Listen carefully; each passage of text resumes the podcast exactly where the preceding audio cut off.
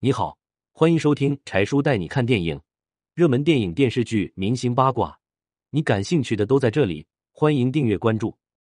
底线：女主播猝死，父母拿百万赔偿给弟弟安家，人性之恶表露。一次，主播洛悠悠刚直播的时候，突然猛地倒下，竟然没有起来。悠悠的父母却以此来跟公司要赔偿，竟揭开了主播的内幕。悠悠在直播间中突然猝死，公司撇清关系，说悠悠跟公司是签订的是经济合同，不用承担任何责任。公司出于人道主义，将赔偿六万元给悠悠的父母。可是，农民出身的悠悠父母却不这样认为，自己的女儿在公司上班期间死了，要求公司赔偿一百万的费用。公司不同意，悠悠的爸爸拉着横幅在公司楼下大肆宣扬女儿死亡的信息。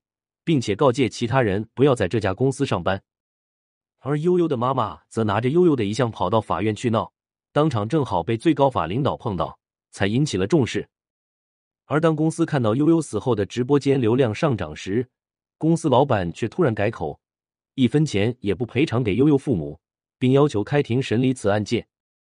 随着法官的调查，才发现原来悠悠为了给父母二十万元用于弟弟结婚使用的聘礼而拼命工作。而悠悠也曾因压力过大而想要自杀，跟同事们拿了五十颗安眠药。此时，悠悠的父母才深刻感觉到自己逼女儿逼得太紧了。随着剧情的发展，公司一边用悠悠的死讯来进行卖货，也逐渐挖出了悠悠死因的背后真正原因。这是来自电视剧《底线》的剧情，层层反转，刺激烧脑。电视剧情源于生活，而又高于生活。柴叔强烈推荐大家都去看看这部电视剧《底线》。